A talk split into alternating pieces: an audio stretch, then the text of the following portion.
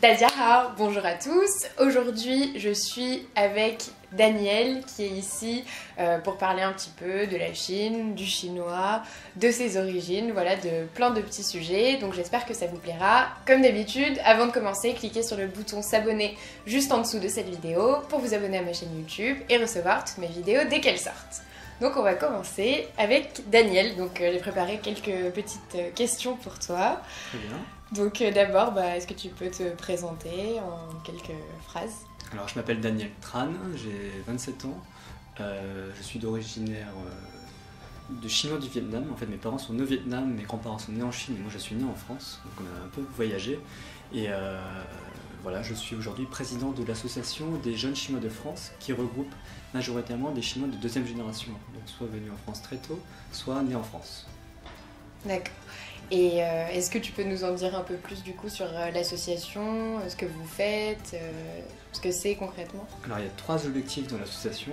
La- le principal c'est d'aider la société française à mieux connaître la culture chinoise et la communauté chinoise de France. La deuxième c'est de lutter contre le racisme anti-asiatique et de venir en aide aux victimes. Et la troisième c'est de créer un réseau d'entraide entre les jeunes. D'accord. Et euh, donc toi, tu es devenue présidente de cette association quand? Je suis rentré dans l'association il y a 5 ans pour organiser la deuxième édition de la Chinese Food Week, qui est un événement pour promouvoir la cuisine chinoise. Et je suis devenu président l'année dernière au mois de septembre. D'accord. Ok. Si euh, l'association vous intéresse, vous mettrai bien sûr euh, le lien euh, vers le groupe Facebook dans la description pour que vous puissiez rejoindre l'association si jamais vous êtes intéressé. Euh, du coup, ma première question, donc, euh, c'était d'où viennent tes parents et pourquoi est-ce qu'ils sont venus en France? Donc tu nous as déjà un petit peu répondu, mais Mes parents, du coup, ils sont nés au Vietnam, mais j'ai précisé au Vietnam du Sud, à Ho Chi Minh. Ho Chi Minh Ville, mais mes parents l'appellent encore Saigon, comme à l'époque. Il y a un quartier cantonais, et donc ils sont nés là-bas, ils ont fait euh, l'école là-bas, et ils sont venus en France dans fin d'année 70 et début années 80, après la guerre du Vietnam. Le Nord avait gagné euh, la guerre, et euh, c'était la, fin de la guerre c'était en 75, le Nord avait gagné, et du coup les, les communistes du Nord sont allés vers le Sud. Et mes parents, à ce moment-là, ils avaient plus de perspectives à l'étranger, plus de possibilités de carrière à l'étranger, et puis même ils avaient un peu peur, vu que ce sont des Chinois au Vietnam, et en plus ils étaient du côté des perdants, donc ils ont préféré fuir, euh, fuir le Vietnam pour rejoindre la France. Et ma mère avait la chance d'avoir une tante en France, donc elle a rejoint tranquillement par avion. Et mon père a eu, euh, du coup, c'est un boat people qui a essayé de s'enfuir quatre fois du Vietnam. Et il a réussi au bout de la quatrième fois, après euh, plusieurs années de tentatives.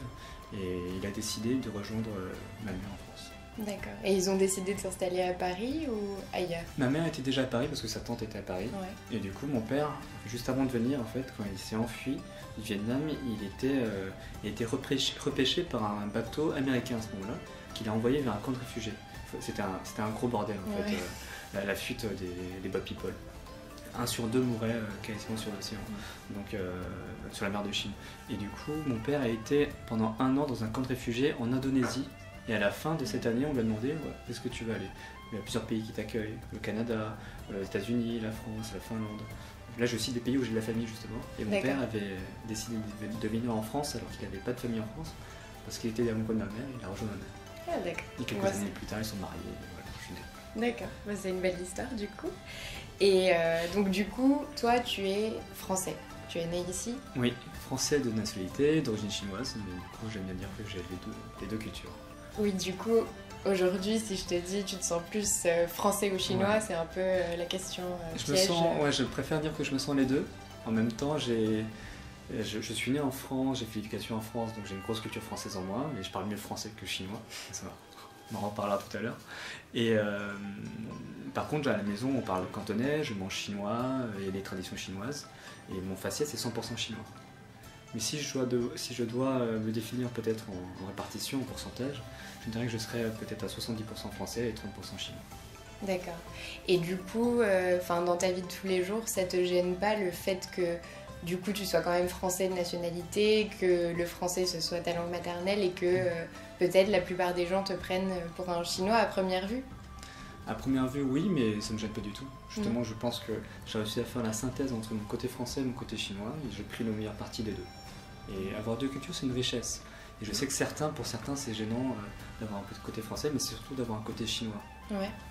Et donc, donc t'as pas souffert de racisme particulièrement en France J'en ai ou- souffert, mais je suis passé au-dessus de ça. Quand on me demande mes origines, euh, quand on me- ouais, quand quand- quand il y a des, des- des choses à propos de mes origines chinoises, euh, pour moi, tout dépend sur quel ton on le dit. Parfois, c'est la simple curiosité, mais parfois, on, on voit qu'il y a un, un sentiment d'arrogance derrière, euh, colonial peut-être.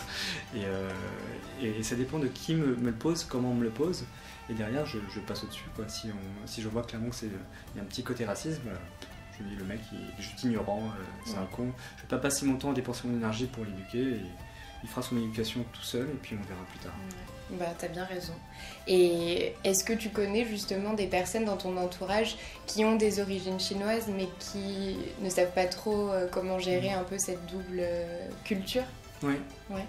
C'est généralement, il- y a en fait trois types de profils, si je généralise. Un type de profil qui rejette la culture chinoise, Ouais. un type de profil qui rejette la culture française, et un type de profil qui synthétise les deux. Mais dans les deux extrémités de ceux qui rejettent, c'est beaucoup plus des Français d'origine chinoise qui rejettent le- leur côté chinois. Et ces personnes-là, ils rejettent le côté chinois parce qu'ils n'ont pas réussi à faire cette synthèse. En faisant leur synthèse, ils ont du mal parce que le côté chinois, c'est la partie qui leur apporte du négatif. Parce que c'est là où on entraîne tous les stéréotypes, on leur fait les yeux bridés. Ouais. Quand ils sont à l'école, on dit chinois, dans la cantine, on dit ah tiens, c'est du chien, bonjour, plein de choses. Et donc, du coup, tout, tout, ce qu'ils reçoivent venant de leur côté chinois, c'est du négatif. Donc, ils préfèrent le rejeter en disant je suis français. Moi, ce que je dis, c'est à ces personnes-là, c'est accepter votre côté chinois. Il y a des côtés négatifs, mais ce sont des, c'est, dit, comme je dis tout à l'heure, par des ignorants, par des cons. Il faut les ignorer, il faut être au-dessus de ça. C'est eux les cons, c'est pas vous. Et accepter aussi de creuser un peu plus vos origines, vos racines. À un moment donné dans votre vie un retour aux origines. Pourquoi je suis là en France Euh, Quelles sont les cultures de, ma famille Est-ce que je dois parler chinois Qu'est-ce que je vais transmettre à mon enfant Mon enfant, il va, avoir un père de faciès chinois, mais il connaît rien à la culture chinoise. Euh, voilà, il y aura plein de, plein de, choses dans votre vie qui va vous pousser à vous renseigner plus sur vos origines et de voir ensuite que la culture chinoise, bah, comme tu le sais, avec toi qui apprends le chinois, c'est une richesse. Il, y a, il y a pas mal de belles choses à voir. Oui, c'est sûr. Enfin, pour moi, je considère que c'est vraiment. Enfin, ça m'a vraiment apporté beaucoup euh, d'apprendre le chinois. Mhm. Donc, c'est vrai que ça peut paraître difficile à comprendre que quelqu'un rejette un petit peu euh, ses origines ou sa culture d'origine, en tout cas. Donc, euh, c'est pour ça que c'est intéressant d'en parler aussi.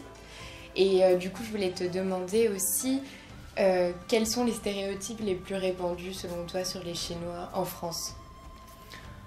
Euh, en France, c'est le côté très euh, introverti, réservé, et qui acceptent tout. On peut leur demander ce qu'on veut, ils vont dire oui. Et quand il y a un problème, ils vont plutôt ne pas l'exprimer plutôt que l'exprimer. Et euh, il y a aussi ce côté travailleur. Ah, c'est des bosseurs, les Chinois, ils sont toujours là. Toujours là. Bah, ça revient aussi le fait qu'ils disent oui à tout, parce qu'on peut leur Ouais, demander quelque ouais, chose et ils vont pas, ils vont pas refuser, ils vont le faire.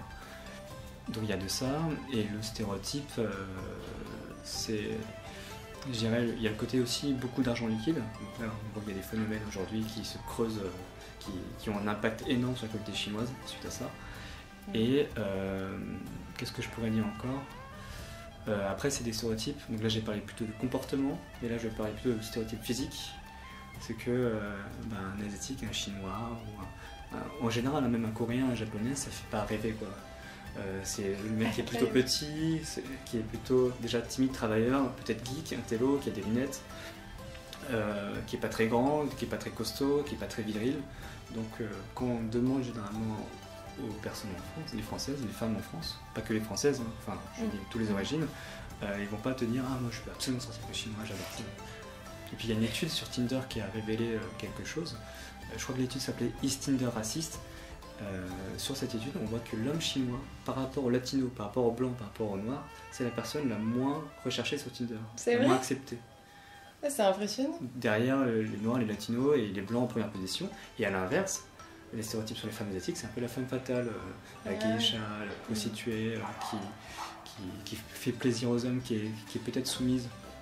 Ah et oui. c'est la femme la plus recherchée devant les latinos, les latinas, les Ouais. blanches et les noirs. Ah bah c'est marrant, ouais, comme étude. Bah, j'étais, je savais pas du tout. Mais bon, j'imagine après que ça dépend des gens aussi. Enfin, j'imagine qu'il y a sûrement des Françaises qui aiment aussi euh, les Asiatiques comme il y en a qui aiment pas forcément. Enfin, ouais, après c'est les goûts et les couleurs, mais... Euh, mais c'est ce stéréotype qui. Ouais, bah, surtout sur Tinder, c'est une type du coup qui est un peu biaisée. Parce que sur Tinder, c'est pas une application, on recherche l'amour. Ouais, on recherche surtout l'expérience sexuelle. Et l'expérience sexuelle, bah, réputation des Chinois, petits, etc. Et puis même euh, sur allons, directement dans le. Ah oui, c'est euh, voilà l'homme asiatique un petit zizi. Par contre, la femme asiatique, du coup, vu que l'homme a un petit zizi, peut-être qu'elle a un vagin un peu plus serré. Du coup, ça va être plus confortable et du coup, elle est encore plus recherchée. Mais c'est et ça, dans notre vie, on le. Enfin, moi, si je, si je parle de l'impact de ce stéréotype quand j'étais plus jeune, euh, ça, j'étais très timide, geek, etc. Donc, je remplissais complètement le, le critère du stéréotype euh, chinois.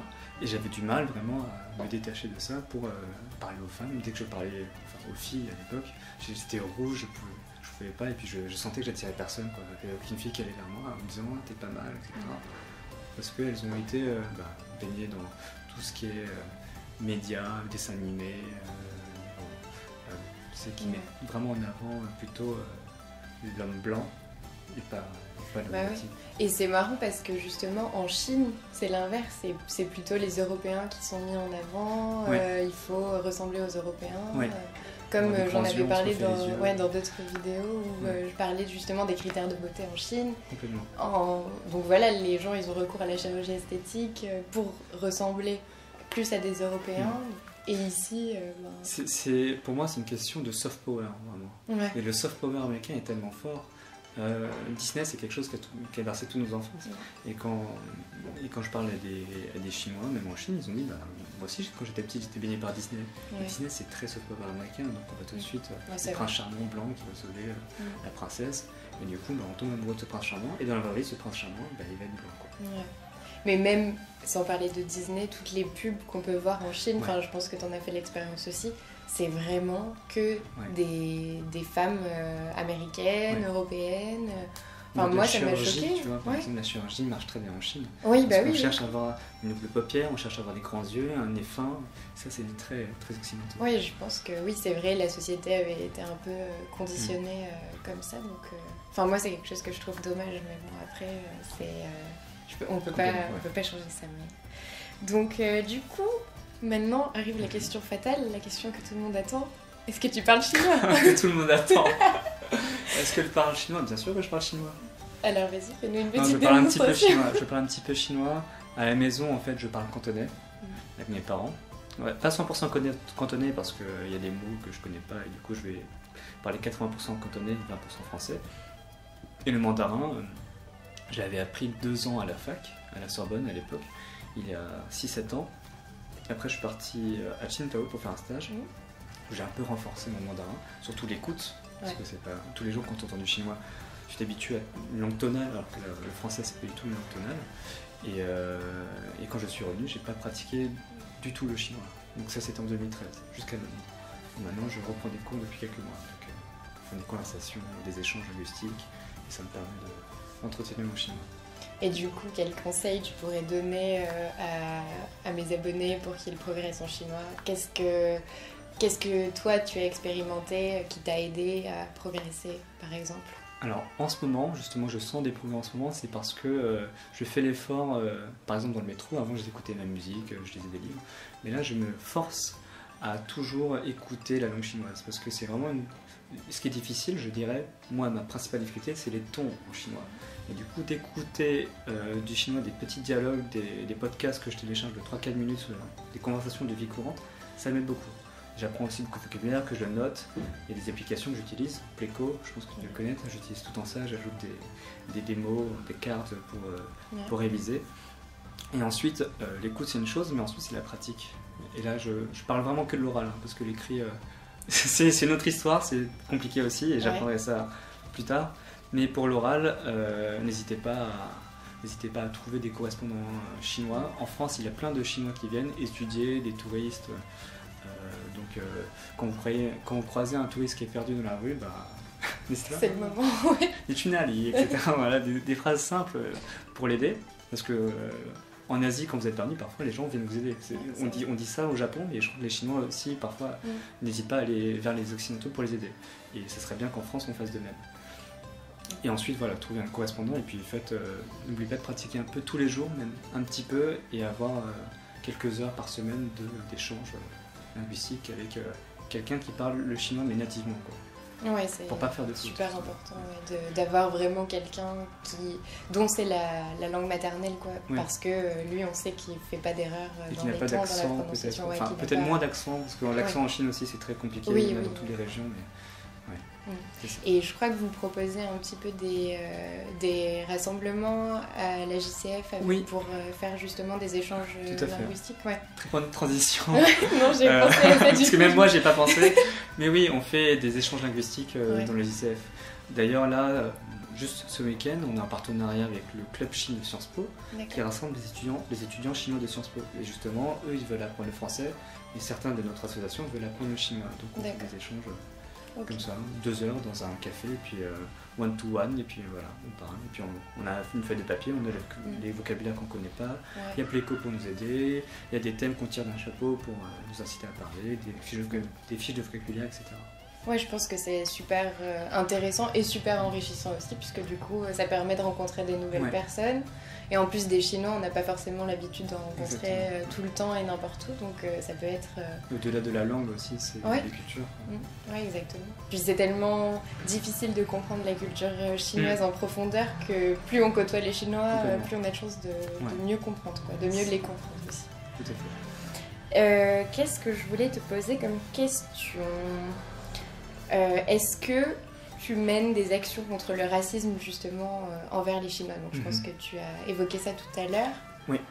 Euh, tout à l'heure, j'ai parlé de. bah, là, les actions de, de racisme, de lutte contre le racisme. Il y a déjà une déconstruction des stéréotypes Ouais. à travers des conférences, des débats, des interventions dans les écoles. Et aussi, autre chose, la grosse conséquence aujourd'hui euh, des stéréotypes qui sont véhiculés sur, sur les Chinois, le fait qu'ils ont beaucoup d'argent et le fait qu'ils sont réservés, le fait qu'ils sont faibles, ça construit une augmentation des agressions envers la communauté chinoise. Euh, là où elle se trouve, donc là où elle se trouve, c'est-à-dire plutôt dans les quartiers euh, chinois, donc on connaît beaucoup le 13e, mais il y en a aussi dans, le 20e, à Belleville, il y en a aussi dans le 93, Aubervilliers, Pantin, Ouais. Saint-Denis, La Courneuve, il y en a aussi dans le 94, euh, Ivry, Vitry, Choisy-le-Roi, et aussi dans le 77. Donc dans- on travaille aujourd'hui du coup avec les forces de police du 94, du 93 pour lutter justement contre les agressions qui sont de plus en plus nombreuses, en optimisant les, euh, les patrouilles de police, euh, la mise en place des caméras, ce genre de choses. D'accord. Bah, c'est super en tout cas d'essayer de lutter contre ça et c'est- une, bonne chose. C'est en plus de sauver des vies, parce que Ouais. si, si je le rappelle là, c'est que il y a deux ans, euh, Zhong Shaolin, un commerçant, un couturier au Aubervilliers s'est fait raqueter et on l'a, c'était trois, trois jeunes qui l'ont agressé et sa tête a cogné le trottoir et il est mort sur le coup Ouais. et du coup, euh, qu'est-ce qu'on a, qu'est-ce qu'on a réussi à le voler? C'était juste quelques bonbons. Donc, euh, voilà. ce stéréotype qui perdure et qui peuvent coûter la vie à des, gens Ouais, c'est assez violent et puis euh, ouais, on a vu qu'il y avait beaucoup, une augmentation en tout cas des agressions euh, envers les Chinois Ouais. et justement bah, à cause de ces stéréotypes euh, aussi et notamment aussi des Chinois qui viennent euh, visiter la France, des Exactement. touristes Ouais. et euh, ouais, c'est vrai que c'est quelque chose. Les Chinois ont beaucoup d'argent, du coup ce stéréotype vient pour, Ouais. de- pour plusieurs raisons. Première raison, enfin, les Chinois connaissent une- un boom économique depuis l'ouverture de la Chine. Une croissance à deux chiffres euh, il y a encore quelques années, maintenant c'est un chiffre, mais ça reste élevé. Euh, on mais ça c'était un phénomène lointain. Ouais. C'est un- c'est une mesure macroéconomique d'un pays qui est lointain, donc euh, l'impact au quotidien on ne le ressent pas tout de suite. Mais ensuite, au quotidien aujourd'hui, on voit que les bars tabac par exemple, euh, il y a beaucoup de, de Français qui ont des bars tabac pour acheter des tickets à gratter, des clopes, euh, etc. Et puis on voit qu'au quotidien, bah, c'est vrai qu'il y a plusieurs bars tabac qui ont été rachetés par des Chinois. ouais. Donc on pense que, ah bah tiens, il commence à ici en France, euh, il y a des médias qui, qui vont mettre l'accent sur le fait qu'il y a un Chinois qui rachète un vignoble, un hôtel, etc. Alors qu'en fait, le phénomène n'est pas si gros que ça. Si on regarde tous les vignobles qui sont pas détenus par des Chinois, euh, enfin, en a au moins 90%. Donc euh, c'est on- la peur de, la Chine, la peur du péril jaune que la croissance économique de la Chine devienne euh, fait de la Chine une hégémonie qui va euh, ensuite euh, diriger le monde et qui va Ouais. écraser les puissances euh, européennes puis américaines. Oui, enfin moi personnellement j'ai vraiment l'impression que les gens ici ils ont peur en fait vraiment Mm. des Chinois parce qu'ils ont l'impression que les Chinois sont de plus en plus présents et qu'ils nous envahissent en quelque sorte. J'ai l'impression que les gens pensent ça et je trouve ça assez dommage puisque oui c'est au final c'est vraiment la peur euh, de ce qu'on connaît pas et on- les gens n'essaient pas forcément de les comprendre, de les connaître ou de les intégrer et, enfin, Et, et le bar tabac, c'est vraiment le symbole quoi. Ouais, C'est quelque chose qu'on fait au quotidien. En donc, plus, euh, ouais. ah tiens, ça a été racheté par un chinois. Tiens, celui-ci aussi. Ah là, il y a un traiteur. Mhm. C'est toutes les choses du quotidien. C'est on commence à dire, mais attends, ils vont vraiment tout nous racheter quoi. On va Ouais. habiter chez des appartements, des trucs rachetés. Enfin, voilà, ça peut, ça peut aller loin. Donc, et en plus, s'ils nous rachètent, c'est qu'ils ont de l'argent. Ouais, Et s'ils ont de l'argent, il y a des chances qu'ils ont peut-être de l'argent liquide. Et ensuite, on va les agresser. ouais, Or, tu t'es allé en Chine. Tu sais comment ça marche en Chine quoi. ça. Ouais, ouais. L'argent liquide, tu- on ne le voit pas beaucoup. Ils ont tous des applications, on peut payer par WeChat, euh, Alipay, euh, ils ont des cartes bleues. D'ailleurs, ça manque Beaucoup se font agresser. quand on est ici. Ouais, ça manque. on se dit, ah, c'est vrai, la France est peut-être un peu en retard à Ouais. ce niveau-là, mais Un peu, à mais peine. moi, je vais. Ouais. Et euh, une dernière question. Quelle est l'origine de la communauté euh, chinoise Mm. en France? Euh, Il y a eu la première grosse vague d'immigration euh, de des Chinois en France. C'était pendant la Première Guerre mondiale. Ouais. Il y avait 140 000 travailleurs chinois qui ont été recrutés par les Anglais, 100 000 par les Anglais, 40 000 par les Français, qui sont venus sur le sol français pour aider, pour aider les Alliés à l'effort de guerre. Ça, c'est aussi quelque chose qu'on ne sait pas assez, Ouais. qu'on nous enseigne pas à l'école. euh, que je sais que très peu, personnes, de près- très peu de personnes, je veux dire, connaissent euh, cette Non. histoire au final. On Donc euh, c'est euh, super que tu l'évoques. C'est un projet de l'association, du Ouais. coup, ce travail des mémoires. Euh, on travaille avec Karim Moufaïd qui avait fait un documentaire sur la Première Guerre mondiale et on l'a diffusé au grand public. On, là, euh, en cette fin d'année, on va dans les écoles pour toucher des classes euh, de 3e, de 4e, euh, de première, qui, ont un qui, qui- qui travaillent soit sur l'immigration ou sur la Première Guerre mondiale pour qu'ils connaissent cette histoire et derrière faire un débat pour, euh, pour sensibiliser les jeunes sur le dialogue interculturel, sur les stéréotypes, Ouais. pour déconstruire tout ça. Bah, c'est vraiment super intéressant, moi, je trouve. Et puis, c'est bien euh, de faire partager euh, cette histoire avec les Français parce qu'on ne connaît pas assez tous ces détails. Aujourd'hui, on est le 7 novembre. Dans 4 jours, on a le 11 novembre. Ouais, L'armistice, c'est les 100 ans de la fin de la Première Guerre. ouais. Et puis là, je pense que on va attendre parler de thriller chinois. Enfin, je, le pense. Bah, c'est On, une bonne on- chose. on- verra, on verra si ça sera le cas, mais j'espère que ça sera le cas. Ok. Donc ça, c'était la première. On, on Ah se oui, rejoint la question. oui, hein. bah oui. C'était la première grosse communauté chinoise, enfin, première grosse vague d'immigration. 3000 sont restés en France ensuite pour fonder la pre- le premier quartier chinois, la première communauté chinoise qui était à Gare de Lyon. D'accord. Un quartier qui s'appelle l'île aux Chalons à l'époque, qui n'existe plus aujourd'hui. Il y a une plaque euh, dans ce quartier euh, qui a été euh, mise en place en 1988, donc longtemps après la Première Guerre mondiale, pour commémorer cette histoire. Euh, il y a d'ailleurs une statue, aujourd'hui, une statue d'un travailleur chinois de Gare de Lyon, qui a été déposée euh, euh, en septembre dernier, il y a à peine deux mois. Donc sur le parvis la Gare de Lyon, il y a une statue de 2 mètres d'un chinois pour commémorer cette histoire. On a contribué à ça, c'est une grande fierté. Oui, j'avais vu euh, le- la publication, je pense, Ouais, sur les réseaux les, les sociaux. photos, ouais. Mm. Bah, je vous invite à aller voir ces statues Ouais. parce qu'elle est vraiment très belle. Euh, donc première, première communauté. Ensuite, il y a eu une vague de- d'immigration, des étudiants chinois. 2000 à 3, 4000 étudiants chinois sont venus en France, dont Deng Xiaoping, Chu Hanwen, qui ont fini comme des gros dirigeants de- du Parti communiste chinois, qui ont pris le pouvoir euh, en 45. Euh, et euh, suite à ça, la Chine, du coup, la Chine communiste, par Mao, a été refermée. Ouais. C'est refermé. Et avant qu'elle soit fermée, il y a des personnes de la communauté Wenzhou, donc c'est une ville Wenzhou, qui se situe dans la province du, Shan- du Zhejiang, pardon, qui sont venus en France avant la fermeture de la Chine. Et à la réouverture, fin des, euh, fin des 70, surtout de- pendant les années 80 et début années 90, beaucoup de personnes de cette communauté sont venues en France Ouais. Là où étaient déjà leurs, euh, leurs ancêtres en France, c'est-à-dire vers Arts et Métiers, Belleville. Aujourd'hui, c'est eux qu'on retrouve aussi euh, plutôt dans le 93. Mm. L'autre vague d'immigration, qui vient pas non plus directement de la Chine, mais là plutôt des Chinois qui sont venus d'Indochine, euh, du Cambodge, du Laos, euh, du Vietnam. Euh, ils sont venus dans les années fin 70-80. Après euh, le, le massacre des Khmers rouges de Pol Pot au Cambodge. Euh, après la fin de la guerre du Vietnam, comme mon père, justement, on a accueilli des. La France était un pays qui a accueilli euh, beaucoup de Cambodgiens, de Vietnamiens, de Laotiens. En même temps, c'était une ex-colonie de, la France, Indochine. Et parmi du coup, ces Cambodgiens et ces Vietnamiens, il y a beaucoup de Chinois aussi. Et eux se sont plutôt installés dans le 13e arrondissement de Paris et dans le 94 vers Ivry, et Vitry. C'est pour ça qu'on. Et 77, bien 77, mais Logne, puis Saint-Georges, Torcy, surtout Logne qui est la ville française où en proportion, euh, c'est là où il y a le plus d'Asiatiques. Ah, c'est pour ça qu'on retrouve des restaurants qui font à la fois euh, des nems, à la fois des feux, à la fois euh, des soupes Phnom Penh, ah cambodgiennes, et en même temps des plats chinois. Parce que c'est un mélange. Ce sont des Chinois qui viennent d'Indochine, donc ils maîtrisent tous ces plats, ils mélangent du chinois, du vietnamien, un peu de laotien, du, du cambodgien. Et c'est pour ça aussi que du coup ça, ça génère des stéréotypes, c'est qu'on ne connaît pas trop. Alors on va manger des nems en pensant que c'est chinois. Oui, c'est vrai. bah oui, c'est ce que, j'allais dire. C'est vrai que moi, quand je suis partie en Chine, la première chose qu'on m'a hmm. dit, c'est Ah, tu vas manger des nems, ça va être super, des samosas. Euh, j'ai dit Bah, dis donc, euh, je les ai pas vus quand je suis partie là-bas, ouais. c'était dommage, mais. Euh, donc, on, demande à un Français lambda citez-moi 10 plats chinois et il, va te faire plein d'erreurs. Et en plus, les plats qu'ils vont te citer, c'est toujours le canard le riz cantonais, les nuits sautées. Moi, on m'a raconté une chose sur le riz cantonais qu'on mange beaucoup en France, hein.